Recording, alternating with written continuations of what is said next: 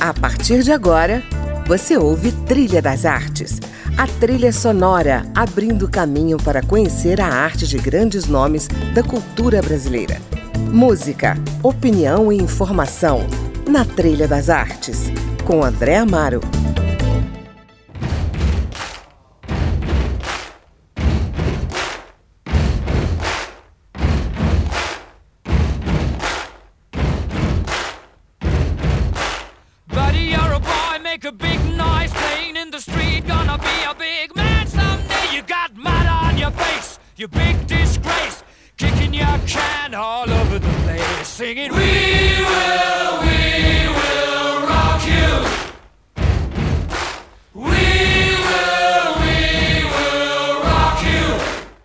Abrimos o nosso programa de hoje com Queen, We Will Rock You, sugestão do diretor, produtor, roteirista e atual curador da 52ª edição do Festival Internacional de Cinema de Brasília, Marcos Ligoc, que estará conosco nessa meia hora.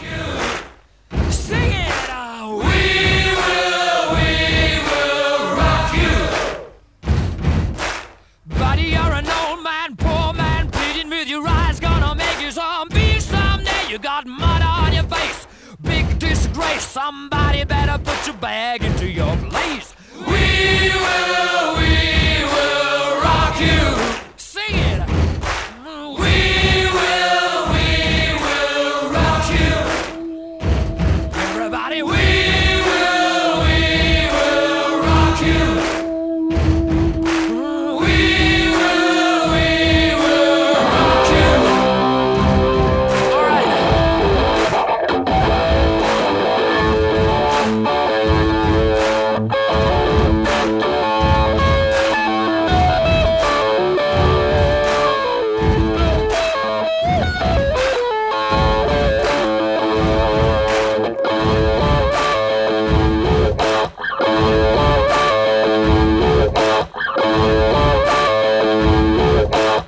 Ligoc, bem-vindo ao Trilha das Artes.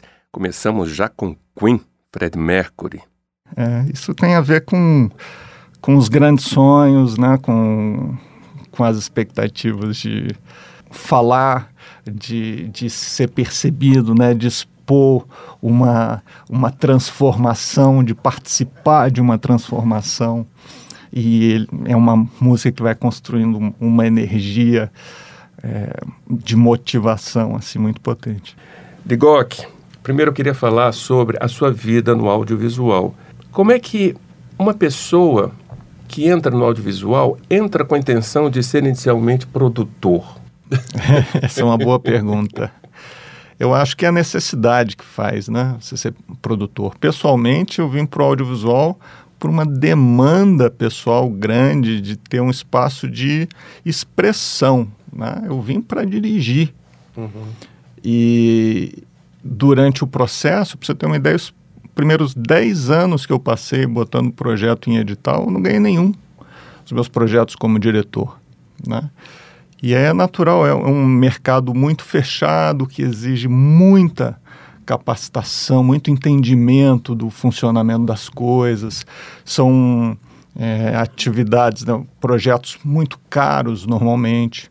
E você precisa fazer com que as pessoas acreditem que você vai entregar um belo filme. Né? Você tem uma ideia na cabeça, uma vontade de construir uma narrativa específica, contar uma história, e as pessoas precisam acreditar para que você tenha as condições, tanto do ponto de vista financeiro, quanto apoio dos talentos, né? porque é um trabalho em equipe. Uhum. Isso vai sendo construído aos poucos. E no meio desse processo, o que eu identifiquei que era muito importante para que um, um, dia eu pudesse dirigir com, enfim, a, a distribuição que eu gostaria, com a visibilidade, dando a visibilidade que eu gostaria para os filmes, que era muito importante eu conhecer profundamente a produção, uhum. assim como o roteiro, né, e a narrativa, a estrutura narrativa e como contar a história para esse meio. E aí fui tendo essas oportunidades com outros diretores, outros realizadores, que foram grandes professores nesse processo. Uhum. E fui tendo essa sorte também de dos projetos acontecerem bem, uhum. né, irem tendo uma bela repercussão, avançando a realização acontecer de forma plena, completa, é, a relação com, com esses realizadores e num crescente, né, e, e sendo enriquecedora, né, uhum. para todos os envolvidos. Uhum. E aí a coisa foi acontecendo, né? Eu fui permanecendo mais tempo na produção para ganhar terreno, digamos assim, ter mais contato, mais know-how, até que em 2016 você resolve botar o pé na direção. o pé na direção e dirigiu, né, belamente uma loucura de mulher, né? Isso. Foi uma comédia romântica que tem um viés muito autoral, sabe? O, uma, uma loucura de mulher fala sobre uma questão que eu discuti em casa desde menino, né? Minha mãe teve à frente aí de alguns movimentos feminista, sempre teve esse impulso para colaborar com a sociedade e tal. O, o mundo estava muito em transformação, né? Precisava, a gente precisava repensar essa relação entre o homem e a mulher, os espaços ocupados pela mulher, e, e tinha muitas questões legais também que impactavam nisso. Uhum. E ela participou fortemente aí, é, acabou construindo uma ONG chamada Cefêmea.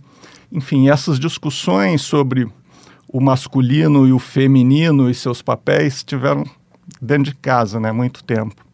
E pessoalmente, eu sempre fui um cara, é, eu acho que tive um, um, romantismo grande. Assim, desde pequeno, a cada ano eu me apaixonava por uma menina diferente e isso sempre envolveu muito o meu dia a dia, né? Eu sempre fui esse cara é, apaixonado e, e disposto a viver isso. As relações com as mulheres sempre me ensinavam muito, né? E, e eram muito ricas para mim, porque elas me ajudavam, ajudavam eu transformar coisas em mim que, que eu, eu gostaria de transformar, que eu sentia que o lugar que eu estava com elas não era o, o, onde eu gostaria de estar. Uhum. E as mulheres me ajudaram muito nesse processo. Então, Uma Loucura de Mulher foi uma espécie de uma grande homenagem a esse contexto todo.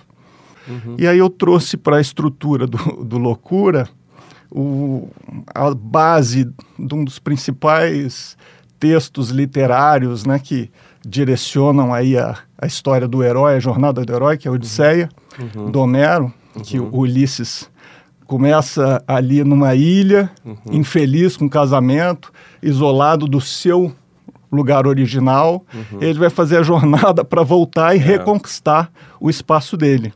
E essa estrutura está nesse filme, Uma Loucura de Mulher, sendo que a personagem principal é uma mulher que tem como impulso primeiro uma energia mais acolhedora e menos agressiva. Uhum. E eu queria discutir sobre isso e me envolver com esse processo, trazer mulheres para pesquisar, para compor esse roteiro e, e, entender. Foi um desafio fantástico. E, junto com isso, querendo aplicar o que eu tinha aprendido na produção uhum. até lá.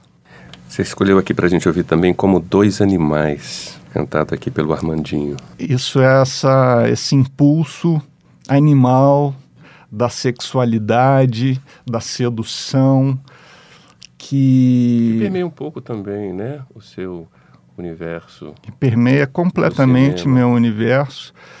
e, e, que, e que teve sempre um impacto muito grande sobre a minha vida.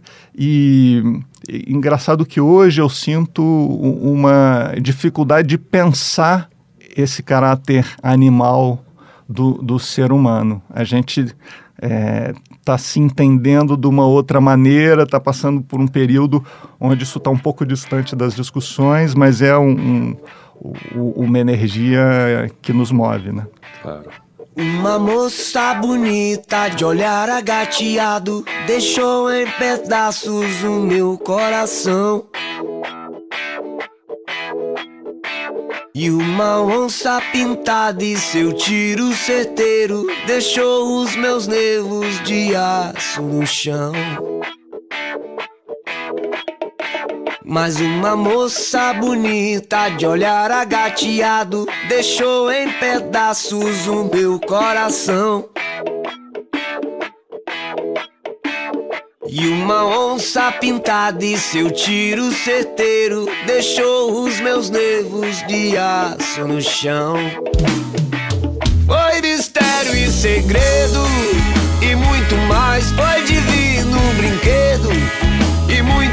mais. Se amar como dois animais.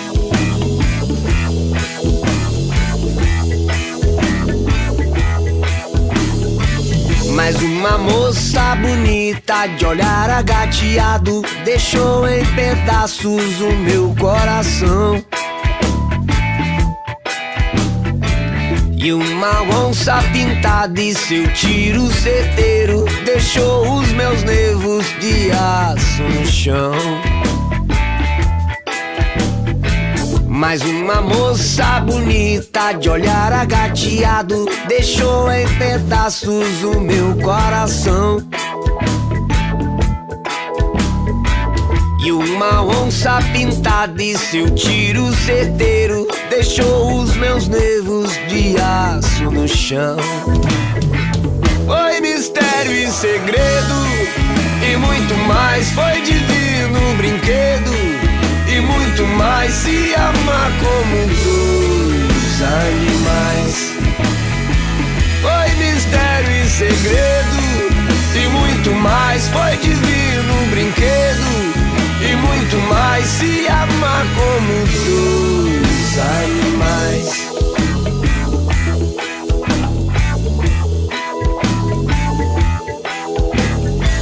Mas meu olhar vagabundo de cachorro vadio Olhava pintada e ela estava no cio E era um cão vagabundo e uma onça pintada Se amando na praça como os animais E era um cão vagabundo e uma onça pintada se amando na praça como os animais. Foi mistério e segredo e muito mais. Foi divino brinquedo e muito mais. Se amar como dois animais. Foi mistério e segredo e muito mais. Foi divino brinquedo e muito mais se ama como dois animais. A bota nos cabarés, a bota nos cabarés. Eu sou um velho faceta, o seu Valença, o camalhão das folhagens.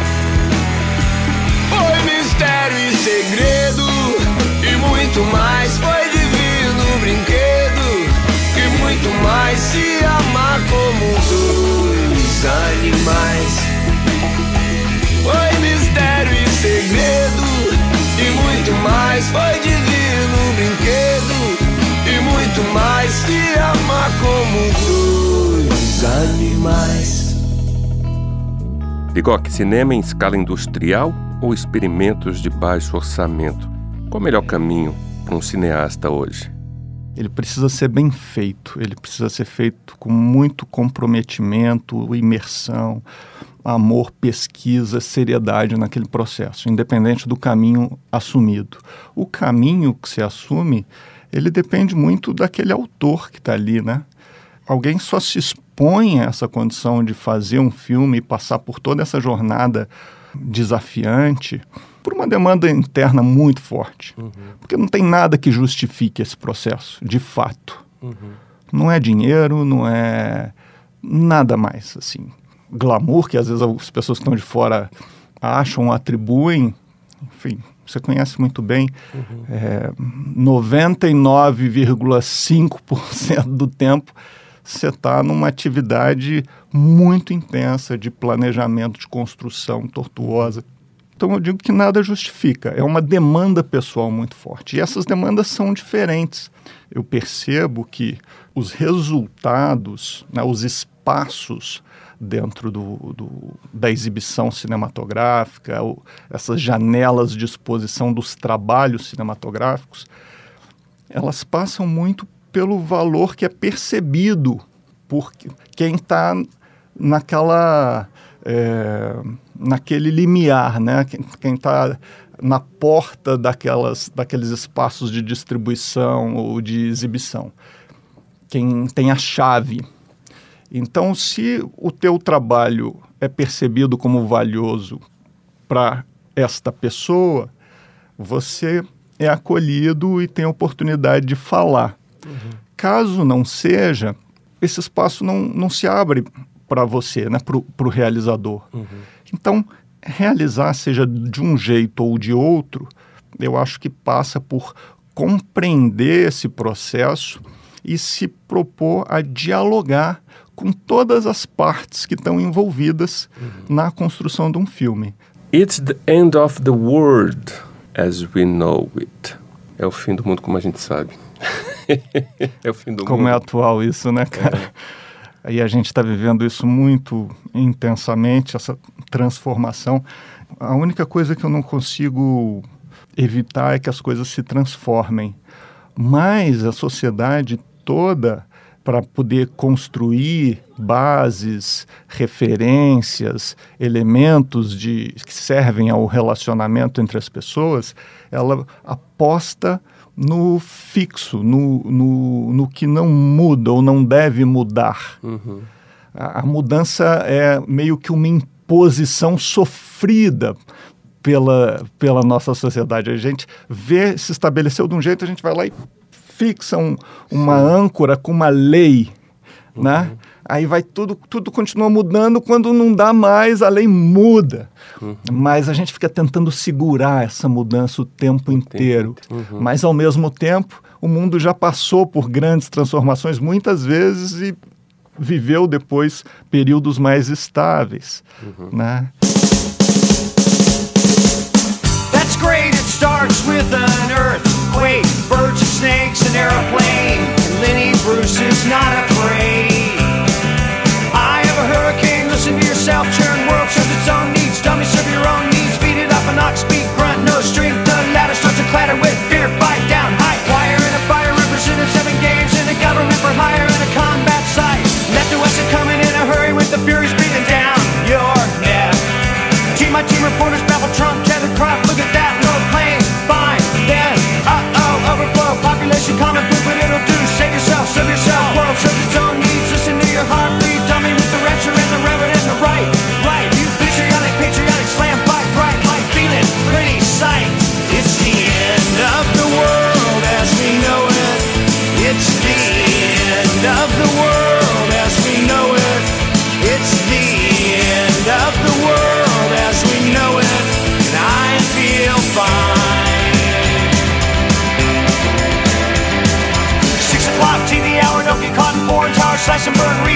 Listen to yourself churn. Locking in uniform and book, burning blood, letting every motive escalate. Automotive incinerate, light a candle, light a motor, step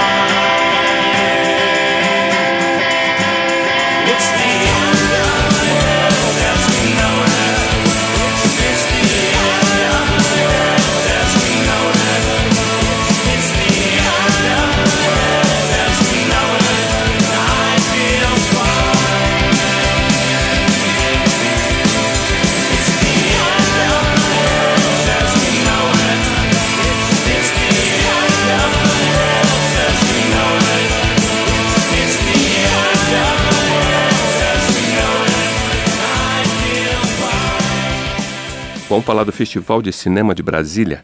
Você foi um dos curadores.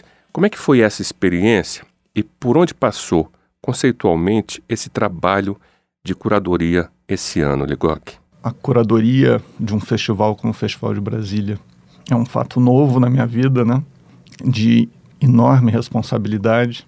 E eu, enfim, por ter crescido em Brasília, me desenvolvido muito frequentando o Festival de Brasília, tá desde muito cedo nesse processo envolvido um pouco com a política cinematográfica, né, com a construção desse ambiente produtivo que se estabeleceu no Brasil. E isso me fez me relacionar com, com realizadores do país inteiro. Minha percepção é que em, quando Brasília foi construída, eh, ela veio para cá para articular o país, né, as riquezas do, do Brasil. E veio o poder político que iniciou esse trabalho é, tendo avanços nesse sentido, mas a mídia ficou presa ali no Rio de Janeiro e São Paulo. Então, de alguma maneira, nesse processo todo, acredito profundamente que o Brasil precisa se conhecer de forma mais ampla.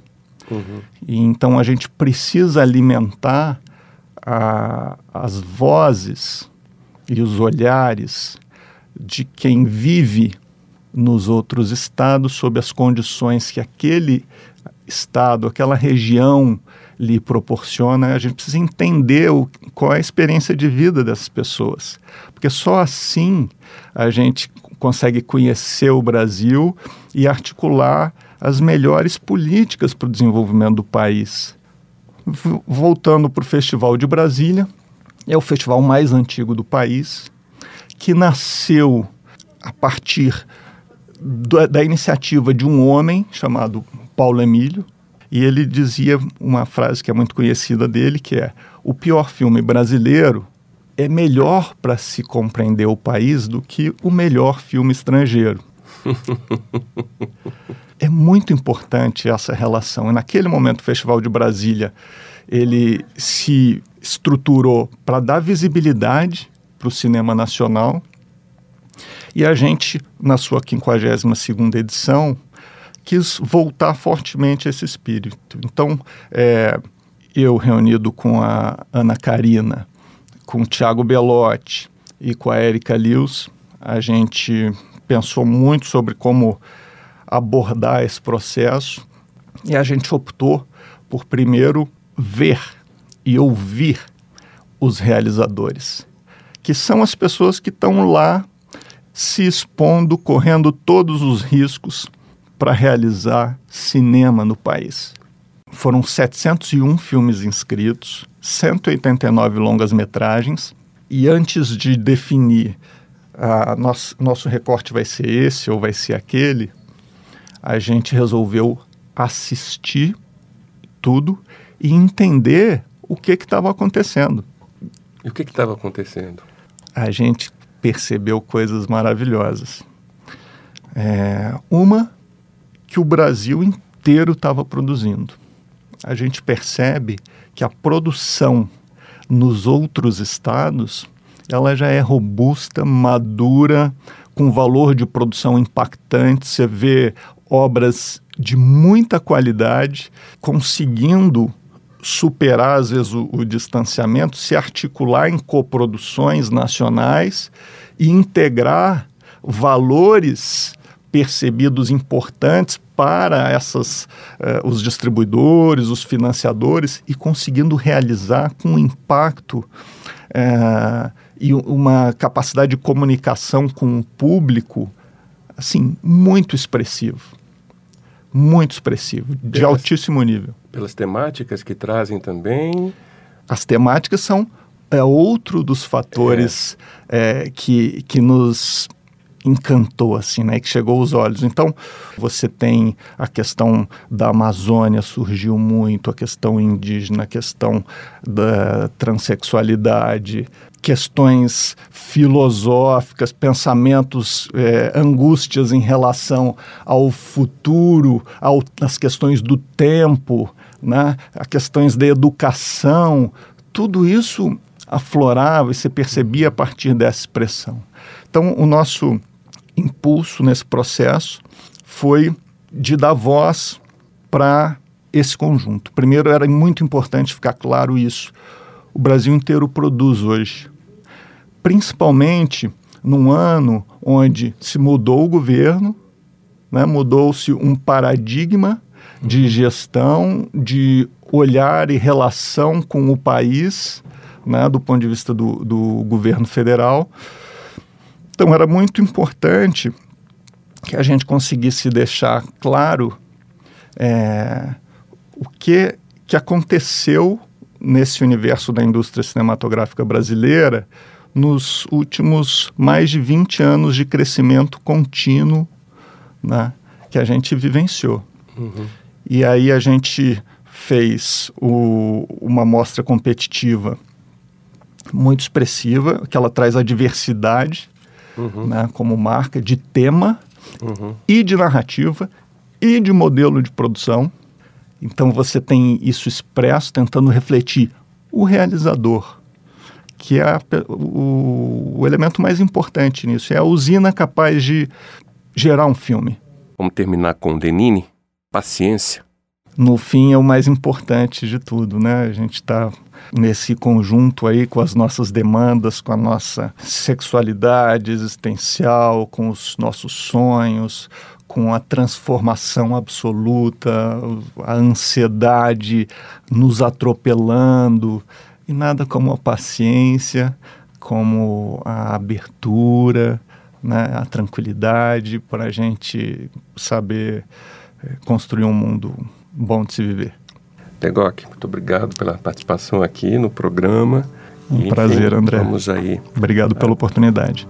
Imagina. Bem-vindo sempre. Vamos aguardar aí o Festival de Cinema, né? Conferir aí. Maravilha, confiram. Que vocês escolheram. Faço esse, faço esse convite entusiasmado para que as pessoas participem do festival, participem das mostras e se apaixonem pelo Brasil, porque é, a gente conseguiu reunir realizadores de 18 estados participando, contando suas histórias, histórias muito potentes.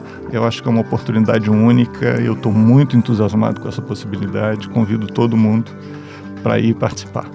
Maravilha. Mesmo quando tudo pede um pouco mais de calma, até quando o corpo pede um pouco mais de alma, para. Enquanto o tempo acelera e pede pressa, eu me recuso, faço hora, vou na valsa. A vida é tão rara. Enquanto todo mundo espera a cura do mal, e a loucura finge que isso tudo é normal. Eu finjo ter paciência.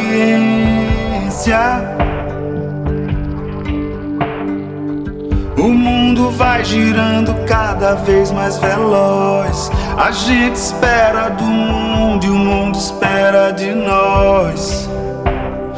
Pouco mais de paciência. Será que é tempo que lhe falta pra perceber? Será que temos esse tempo pra perder? E quem quer saber? A vida é tão rara, tão rara. Mesmo quando tudo pede um pouco mais de calma, mesmo quando o corpo pede um pouco mais de alma, eu sei, a vida não para. A vida não para.